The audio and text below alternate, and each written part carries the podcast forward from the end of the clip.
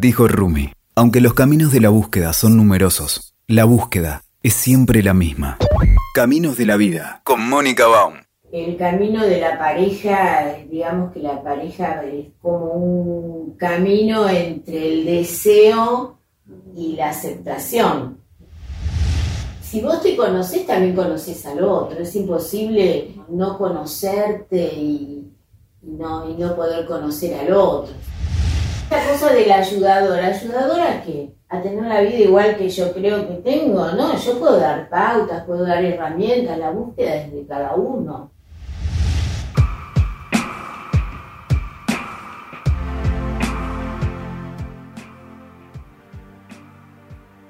En el encuentro de hoy vamos a estar conversando con Norma Alessandro.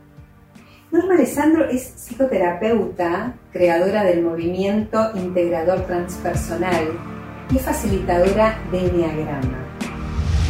¿Cómo estás, Norma? Bien, muy bien. muy contenta por estar acá, que no nos pudimos abrazar. Tal cual, no nos pudimos abrazar y parece que falta un montón de tiempo hasta que lo podamos hacer. Increíble. Justamente sobre eso vamos a hablar hoy, Norma. Me, me llama mucho la atención cómo es la mirada y el abordaje de una persona que es profesional de la psicoterapia, que trabaja con personas que probablemente no la estén pasando tan bien, por eso te buscan, y a, su vez el impacto que todo esto está teniendo en tu propia vida, tanto personal como profesional. Esto extrapolarlo a lo que nos puede estar pasando como a la mayoría. ¿Cómo lo estás viviendo, Norma? Bueno, primero te tendría que decir, primero haría un enfoque más eh, cómo lo vive esta crisis la humanidad, ¿no? Porque es una crisis que, enfrenta a la humanidad y yo nunca lo había vivido, creo que vos tampoco, solamente sabíamos por relatos de que había pasado algo así. Eh, y bueno, transitarlo nos pone en un momento de mucha fragilidad. Yo creo que en el primer momento, personalmente, me conecté con, la fragilidad, con esto de, la vulnerabilidad. Eh, y como bien vos decís, yo trabajo con personas, ¿no? Entonces al comienzo era como, y la psiquis, viste que es bastante lenta para metabolizar los cambios. La psiquis no es que, tan rápido se mete en el cambio. Y em, de pronto, eh, por ahí una de las sensaciones más que tengo más claras era que me despertaba y me costaba decir estoy en pandemia.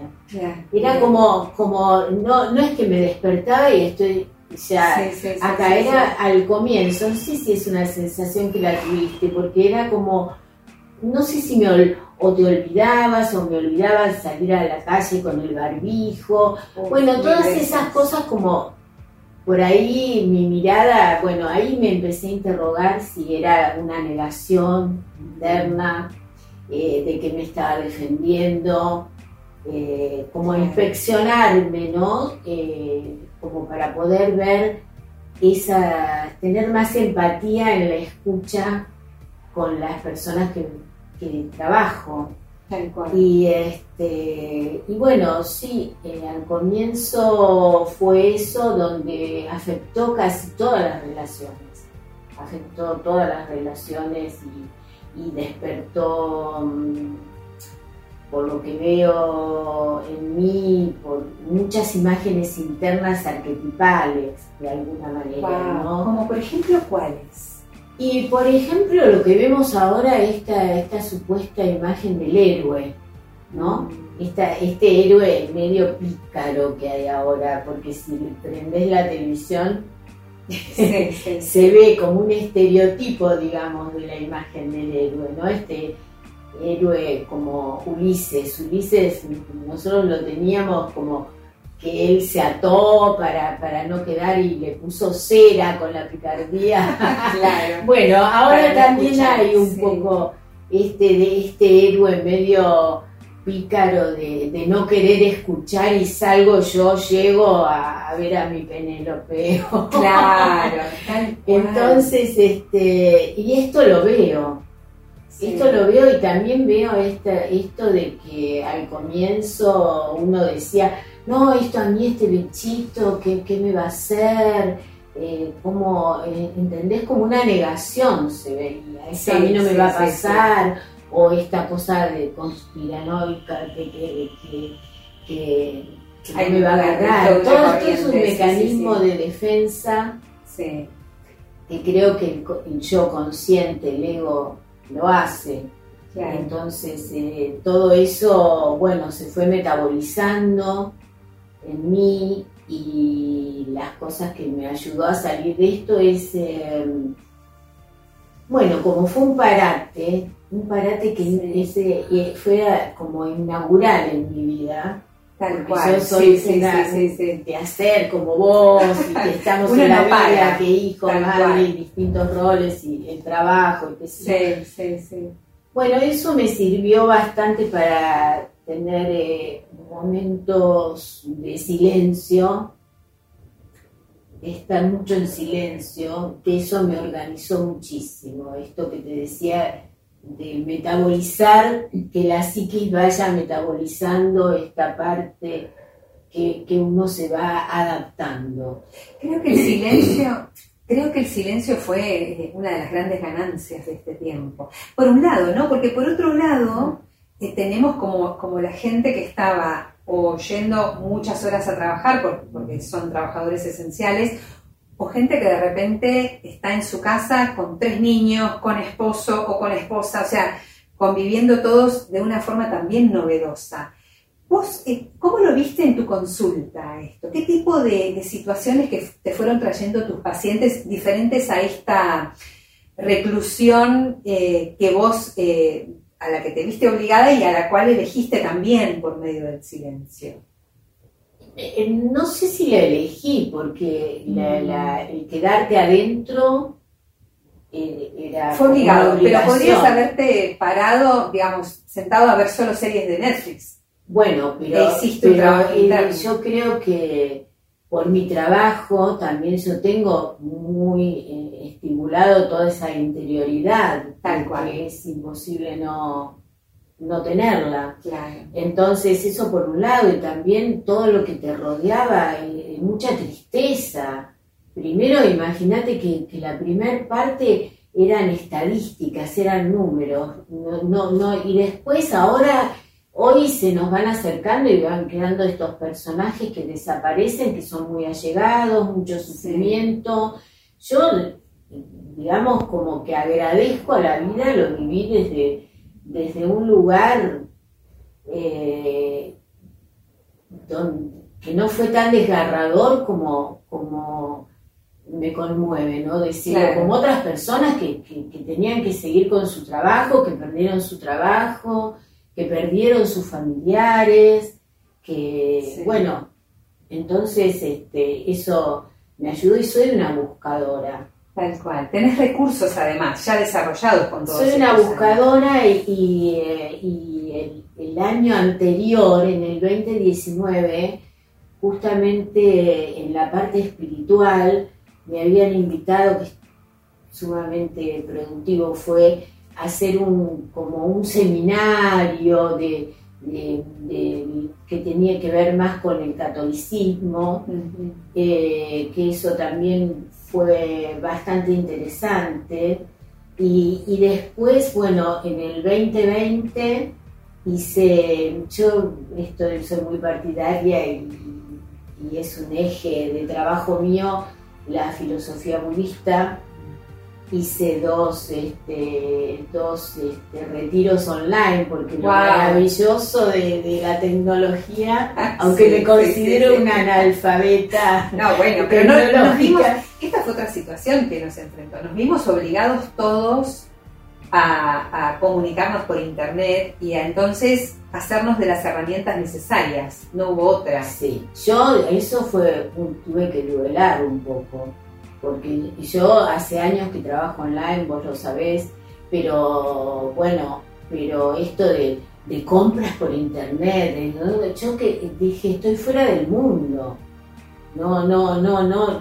Fue un duelo a atravesar que también fue un desafío y una oportunidad y todavía, bueno, estoy aprendiendo y, quiero hacerlo, pero, pero yo creo que nos tocó a todos, creo que eh, fue muy fuerte, porque si vos te, pones a pensar eh, los jubilados que veíamos, yo, decía, ¿cómo hacen para manejarse? ¿Cómo, cómo entendés? O esas colas que vimos al comienzo tétricas, ¿no?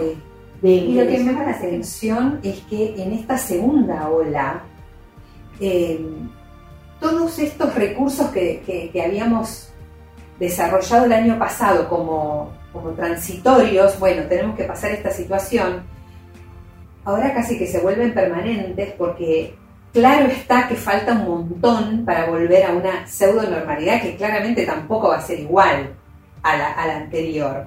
¿Con qué recursos tenemos que trabajar o qué, recomendación podrías hacer vos para, para ir sobrellevando esta incertidumbre que tenemos ahora? Porque ya el miedo, si el año pasado teníamos, estábamos envalentonados porque esto va a pasar, yo puedo, me reconvierto. el ego a full.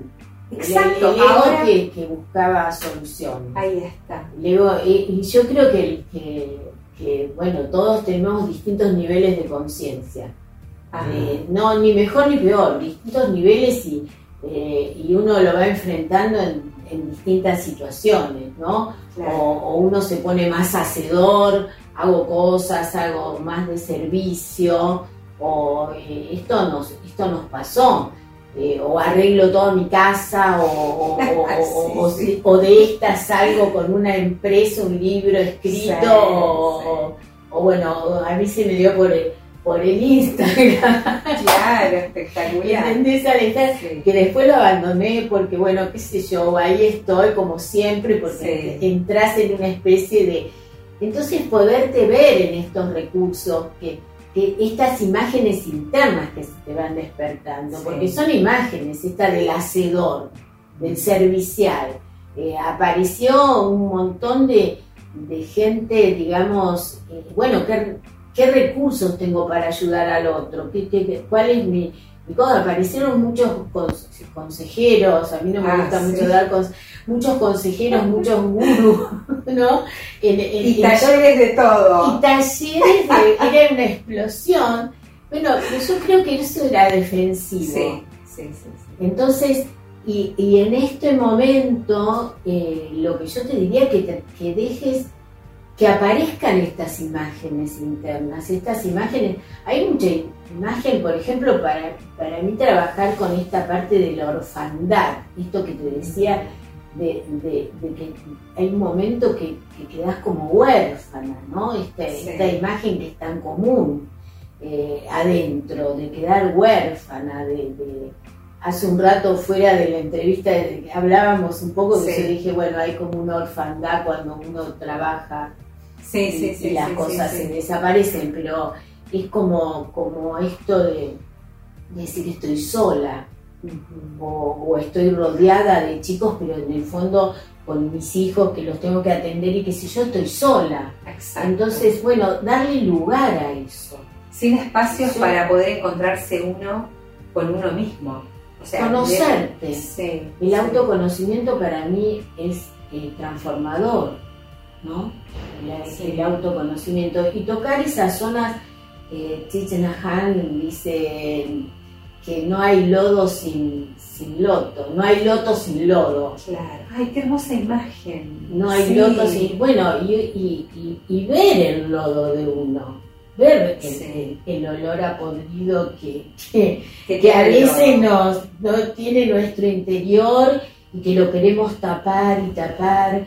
Y, y es necesario para que florezca el loto, es necesario para que salga algo distinto. Lo que a mí me parece que el paradigma que se nos vino encima, que nos tapó, porque estábamos mucho, tenemos que cambiar de paradigma, sí, sí, sí, Bueno, y el paradigma se nos vino, ¿no? Como una, una cuestión eh, más, eh, yo te diría, con una mirada de esta pandemia más holística, no, no, no porque no sea lo sanitario importante, pero sino como que nos afectó holísticamente en todo, entonces tener una mirada más holística y, y, poder tener tiempo.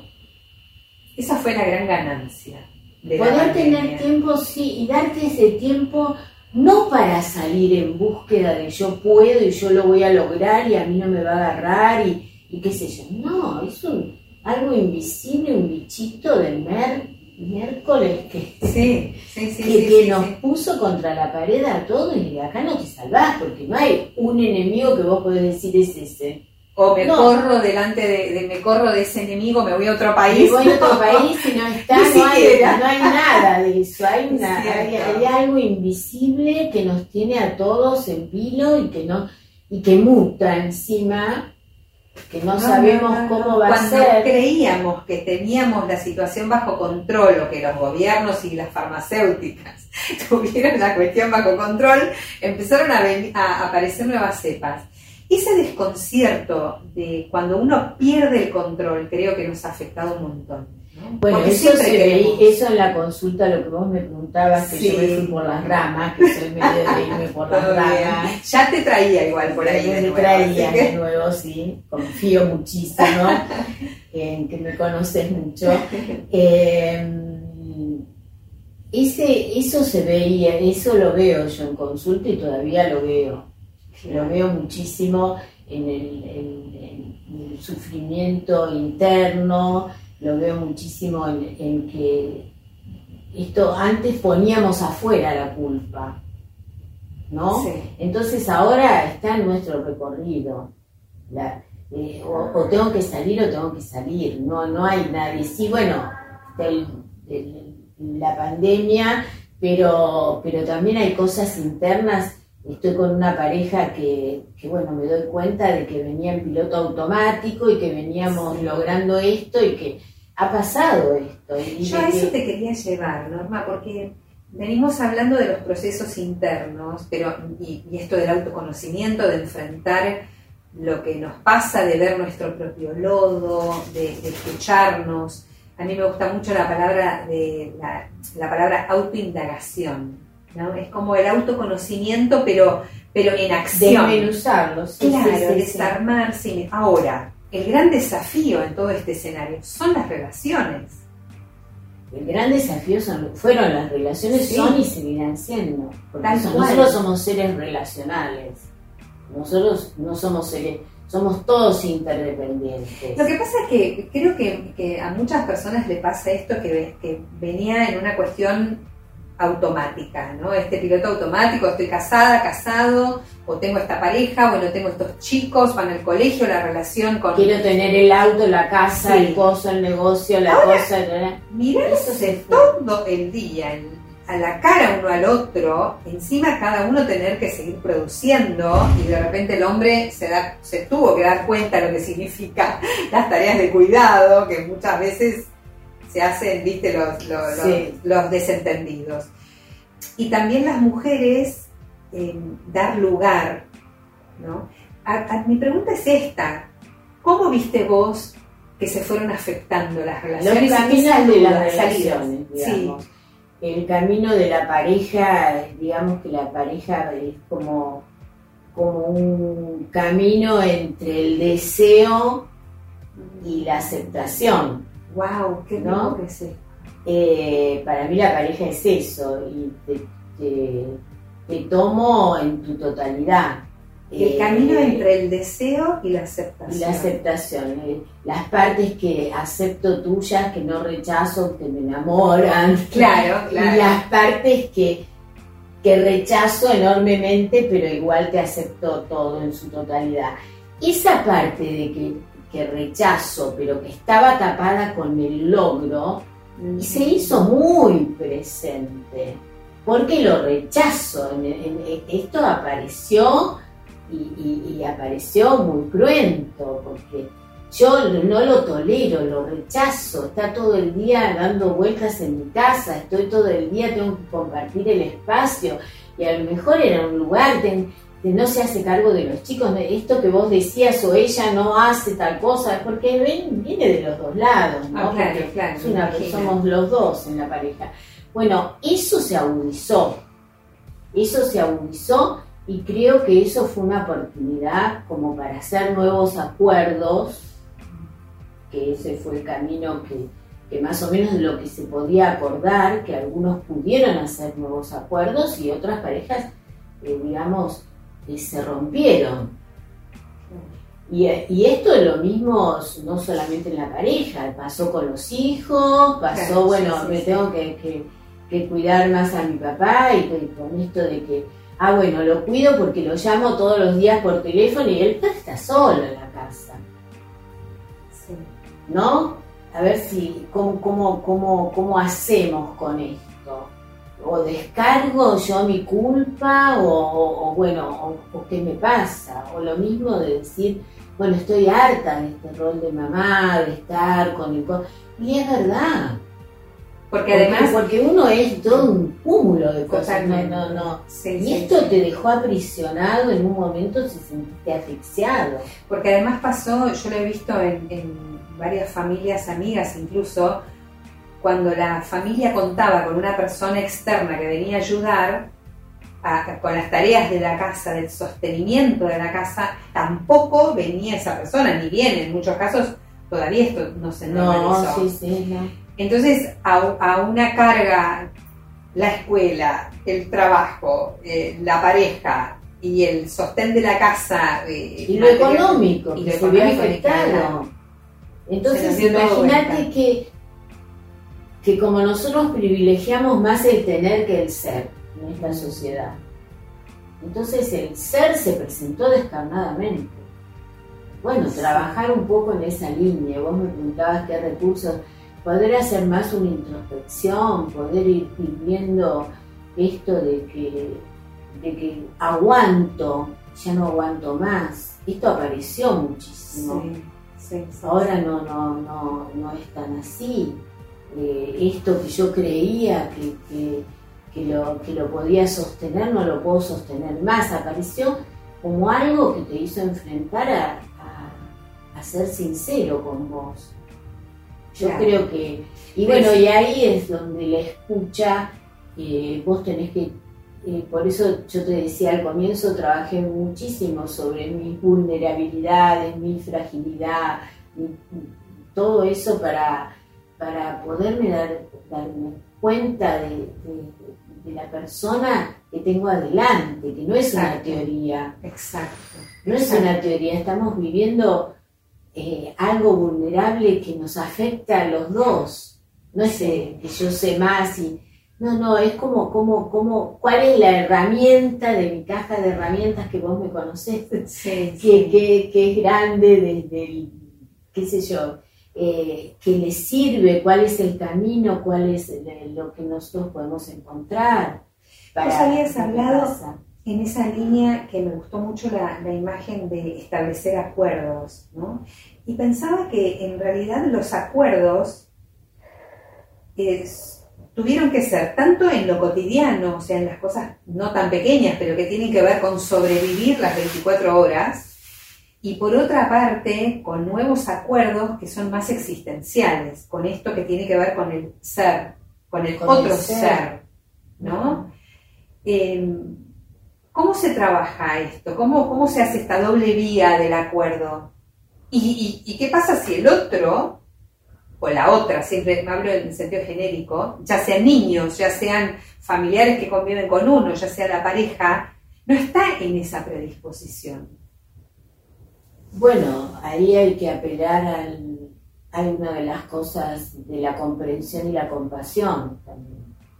Ah, para mí tiene que ver porque yo puedo sentir, en, darme cuenta que esto que te hablaba de los niveles de conciencia de cada uno, darme cuenta de, bueno, lo amo y no lo puede ver a esto, lo amo y, o amo a mi madre, pero, pero está en otro, en otro, ni mejor ni peor, está pasando otro, o lo está atravesando con un nivel de conciencia de, que todo explota en su cuerpo de que tiene miedo, de que aparece el pánico. Bueno, y ahí tenés que ser un poco compasivo, creo que... Que no es lástima. ¿Cuál sería la diferencia entre la no, compasión? No, para mí la, compasión es, es este, estar cerca del otro, entenderlo, comprenderlo, este, ser empático, digamos. Compasión es, más un término más, más budista, ¿no? Si, mm. si vamos a esto de, poder tener esta empatía, de darme cuenta, de ponerme en los zapatos un rato del otro, ¿no? De, cómo el otro no, no, puede llegar. Yo creo que, ahí estás en el ser. No juzgar.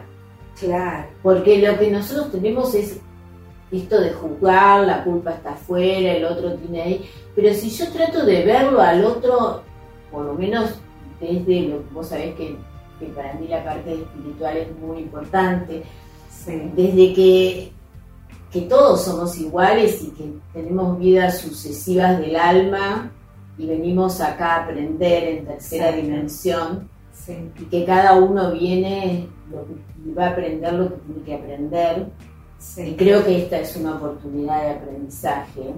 Por ahí lo veo como doloroso, pero pero fue una es una oportunidad que se nos presenta de, cambio, de aprendizaje, de movimiento. La vida es, la vida es, un cambio de escuela. La vida es una escuela y la vida se presenta y son fenómenos que aparecen y desaparecen.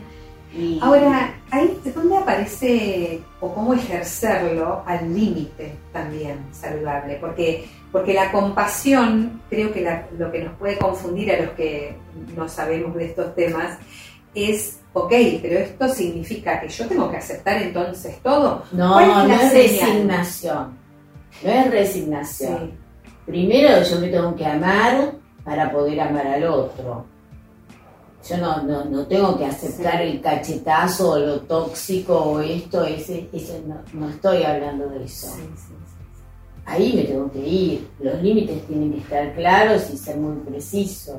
Si no me amo, no me resguardo, no me quiero, eh, no, no Ese sería el límite entonces, ¿no? Lo que atenta hacia lo que yo... A mis necesidades. Ah. Y por eso es conocer, el autoconocimiento, yo insisto tanto, y en los talleres que doy, en los cursos que doy, vos sabés que soy una apasionada de eso, de, de conocerte, conócete a ti mismo, dice el oráculo. después será más fácil todo.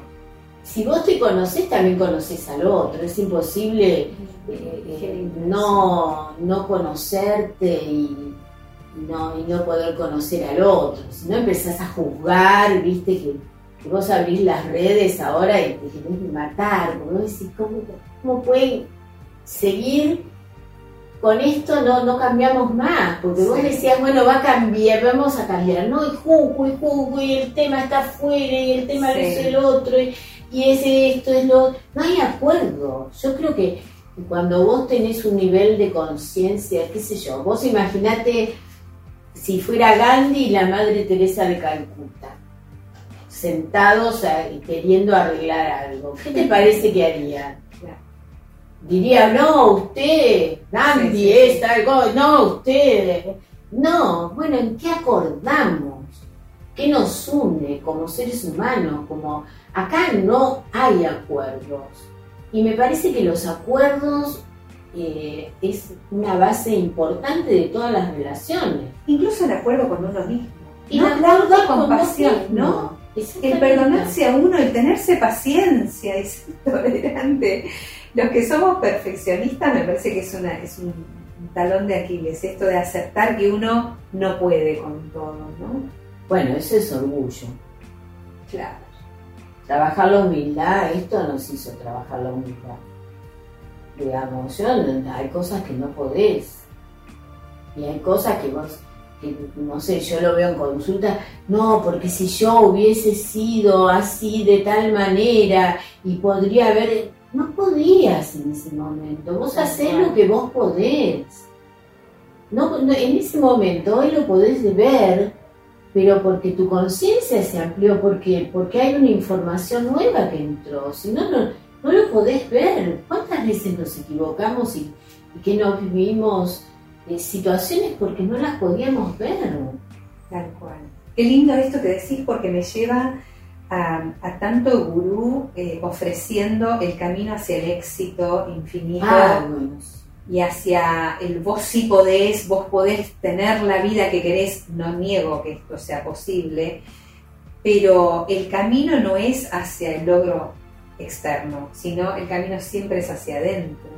Y es el más difícil, dicen, ¿no? Del corazón a la cabeza. Más largo. Es más fácil ir caminando a, a, Luján, Es más largo.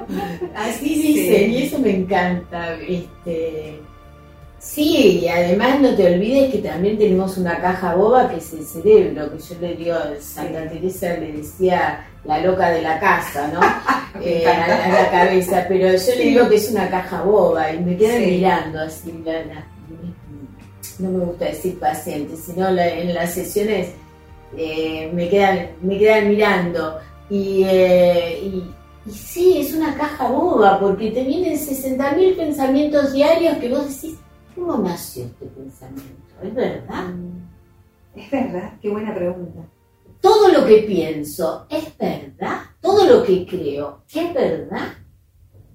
¿O son creencias? todas esas generalizaciones que hacemos, ¿es verdad? Entonces, empezar a interrogarte desde ahí, ¿es verdad eso para mí? O yo estoy actuando de un supuesto eh, de, algo que, creo que es y no es. Me llevaste a, a un tema porque te iba a traer esto de, la, de preservarnos, ¿no? Que, es tan necesario preservarnos a nosotros mismos yo pienso mucho en los medios de comunicación y mirá quién te lo dice, porque soy profesional de los medios y la verdad que realmente entiendo que nos estamos haciendo mucho daño consumiendo los medios de comunicación y la agenda que los medios han establecido. Ahora vos lo llevas nuevamente hacia el interior, como que, como que nos tenemos que preservar no solo de lo que desde afuera nos hace daño, sino de nuestros propios pensamientos. Yo creo que el enemigo del ser está adentro. Es muy fuerte eso. Ay, sí, es muy fuerte, pero, pero no te olvides que a nosotros nos criaron así, nos criaron que, son con la culpa, con que, con que gente murió por nosotros, con que me sacrifico por vos y mirá cómo me pagás y tenés que estudiar porque porque yo trabajo de la mañana a la noche para que vos tengas tu título, ¿entendés? Entonces, estamos llenos de todas esas cosas. De compromisos con, con Entonces, mandatos. Exacto. Entonces, ¿eso es verdad hoy? ¿O es un saco que ya nos queda chico? Porque a veces nos ponemos los sacos de los 3, 4, 5, 6 años. ¿eh? Sí, sí, y, y, y, estamos ahí encorsetados. Esto lo ves se ve. ¿Qué caminos propones vos, incluso desde tu práctica profesional como no solo como psicoterapeuta, sino como desde, eh, desde MIT, que es un movimiento integrador transpersonal, que, que haces muchos talleres? ¿Qué recursos ofreces a la gente o qué propones para que hagan este trabajo de manera sostenida? Porque también es esto, esta cosa espasmódica que me voy y hago una sesión y entonces pongo toda mi expectativa ahí para, que, para salir del conflicto. Ahora, el trabajo interno es algo que hay que sostener. Sí, que no sabes a dónde va a terminar. Es, ¿Cuál es encima eso? No, claro, porque esta cosa del ayudador, ayudador a qué? A tener la vida igual que yo creo que tengo, ¿no? Yo puedo dar pautas, puedo dar herramientas, la búsqueda es de cada uno.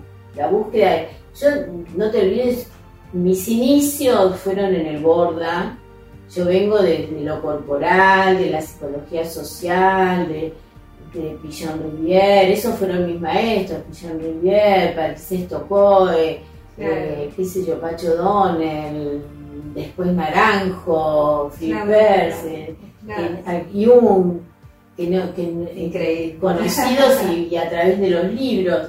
Entonces esos son... Eh, y, ¿Quién es para decirle al otro lo, lo que hace esto, esto que vos me decías que vas a lograr tal cosa y vas a hacer y vos podés, qué yo, cuál es la esencia de cada uno. Yo en el Borda era, trabajaba desde el cuerpo eh, y era años, no, ni lo quiero decir porque no, quiero aparecer. no digamos, no digamos. No, no, no, no, vamos a hablar. Muchos años Pero de hace poco. No, no lo mira, eso no se hace. Muy bueno. Bueno, este, pero eh, cuando hablabas del cuerpo en el border, yo era, era, trabajaba un equipo interdisciplinario, era un, eh, el servicio de Leticia Caroselli, que ya no debe estar entre nosotros. Eh, bueno, eh, hablar del cuerpo era como el desprecio, ¿viste? Porque era toda la mente en ese momento, era todo, todo muy ahí. Y pero yo ahí crecí un montón. Y mis maestros fueron los pacientes. Y ahí hice mi residencia, hice mis cosas. Y, y, esa gente que, a lo mejor era el loco de la familia, tenía una sensibilidad, tenía una potencialidad, tenía tantas cosas que, que, vos decís, ¿qué, teoría lo, lo, toma esta persona? hay que darle herramientas, hay que darle posibilidades. Y yo creo que el ser, sacar la potencialidad que cada uno tiene adentro, ese es el trabajo. yo creo que ese es el nuevo paradigma, Norma. Creo realmente esto de primero hacernos cargo de nosotros mismos, porque venimos muy cómodos poniendo nuestra expectativa y nuestra esperanza en Dios, en el Estado, en la empresa, en el título, claro. Y, obvio, hay que responder a esa expectativa. Pero claro está que el camino es hacernos cargo nosotros mismos. Pero además que es el único camino de éxito profundo, de, de felicidad, de paz, de encuentro y desarrollo. Sí, yo creo que sí yo comparto plenamente lo que vos estás diciendo. Yo creo que sí. Vos tenés una mirada transpersonal. ¿Qué significa transpersonal? Hablando de paradigmas y de este, esta forma de trabajar antigua, pero que todavía muchísima gente la tiene. Muchísima. las personas que son religiosas, es muy común que todavía tengan este paradigma de cuantos más rosarios rezo, más acumulo mi crédito con un Dios que entonces me va a dar. Yo no creo en un Dios castigador. Yo creo que todos, eh, eh, todos tenemos una chispa divina, todos somos seres, por eso te hablaba de vidas sucesivas del alma, no de reencarnación, sino de, de vidas sucesivas del alma, que el alma tiene las oportunidades de venir a aprender.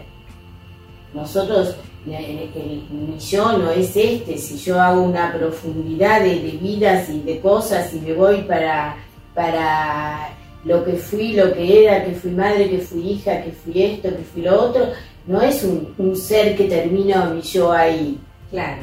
Es, es, un, ser con una línea en el tiempo de que viví tantas vidas, tantas cosas que eso solo no me permite juzgar.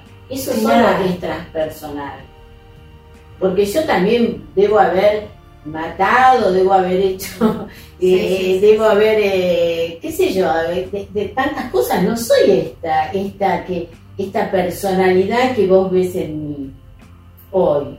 Yo tengo esta experiencia acá hoy para aprender, esta oportunidad que tengo y, no es que sea positivista, así que, que, que todo no, pero si estoy viviendo esto, por algo lo vivo y, cuál es mi aprendizaje. Yo creo que desde que empezamos a hablar, hablamos de aprendizaje. Sí, sí, sí, Bueno, y si a vos te está pasando algo, mi mirada transpersonal es, bueno, ¿qué, hacemos con esto que te está pasando? Esto, esto qué tiene que ver con vos, ¿Cómo, con qué ojos lo ves, con qué mirada estás observando lo que te está pasando, qué podrías modificar, qué ¿Qué cosas de vos te despierta esto? Imágenes arquetipales que, están adentro tuyo jugándote en este momento. ¿no? ¿Cuál es tu experiencia? Para mí, la vida no es acción-reacción, reacción por, eh, y, yo reacciono. No. Eso me parece sí que ya esto de ser reactivo es viejo. Exacto. si no, la mirada es ir más allá. Claro, claro. ¿Cómo vamos aterrizando todo esto? ¿Cómo lo vamos llevando a nuestra vida cotidiana y a su vez trascendental? ¿Cómo trabajamos nuestro yo y nuestras relaciones de manera concreta? ¿Cómo, ¿Qué caminos nos podés eh, indicar?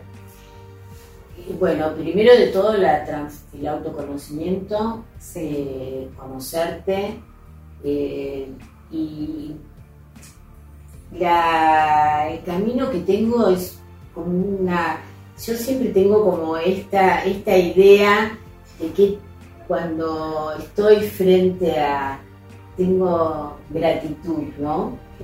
De que, de que la persona que viene abra su alma, se desnude, siento una gratitud y mucha, eh, mucho respeto. Si te tuviera que decir eh, qué es lo que, cómo arrancamos o cómo iniciamos, desde, desde ese lugar.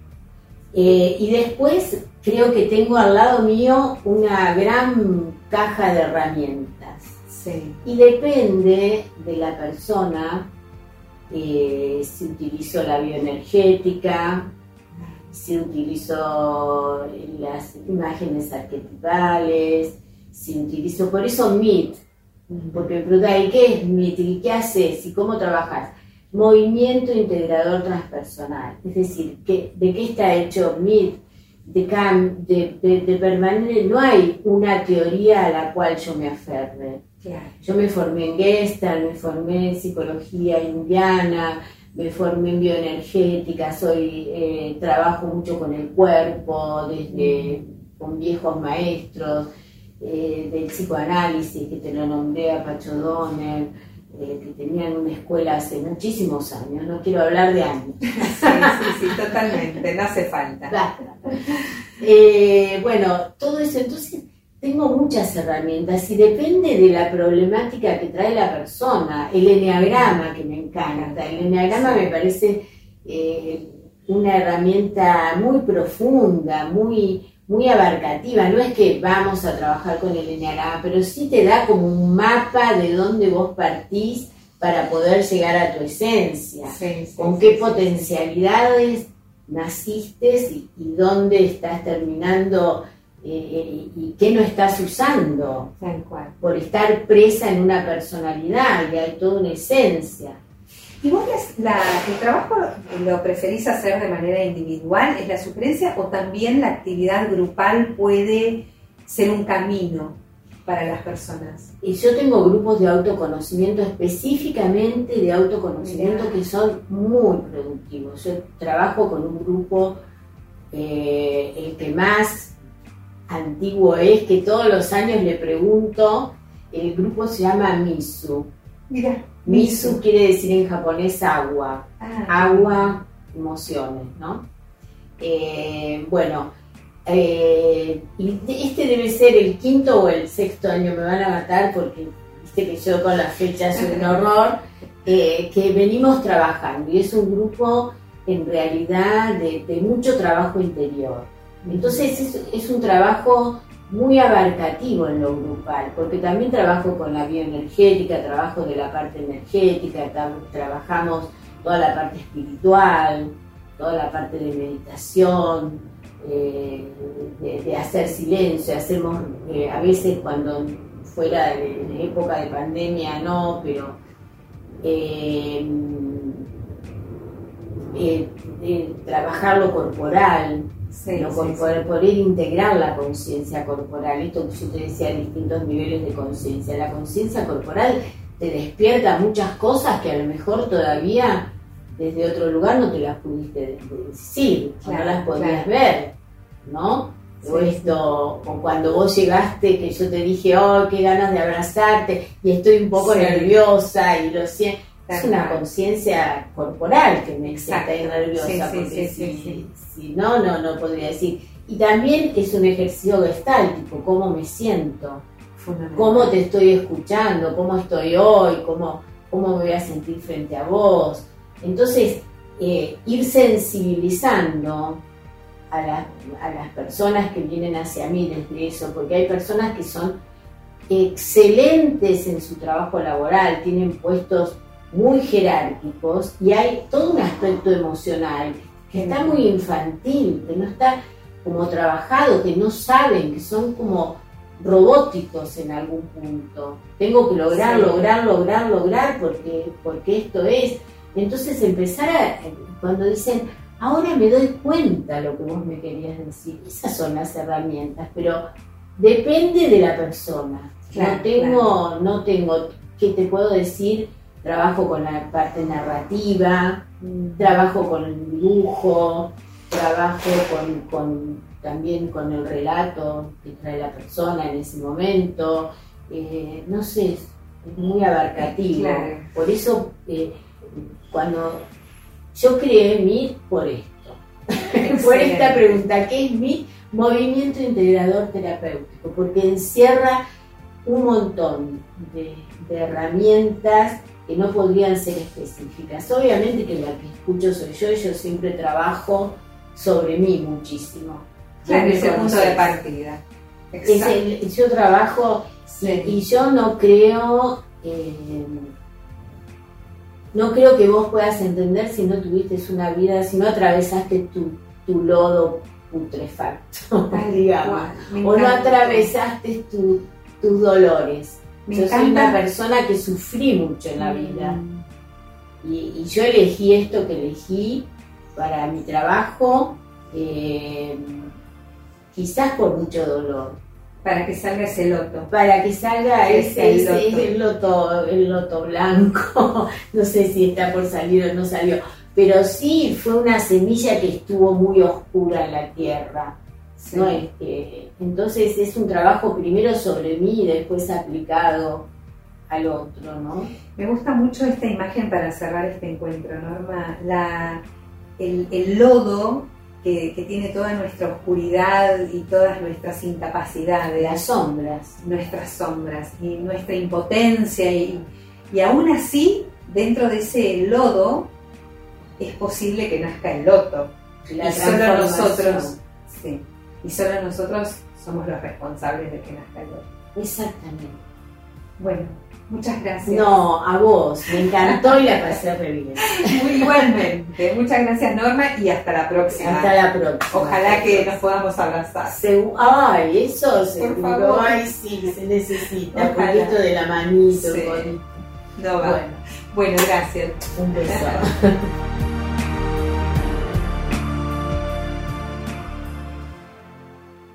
Escuchaste Caminos de la Vida con Mónica Baum. WeToker. Sumamos las partes.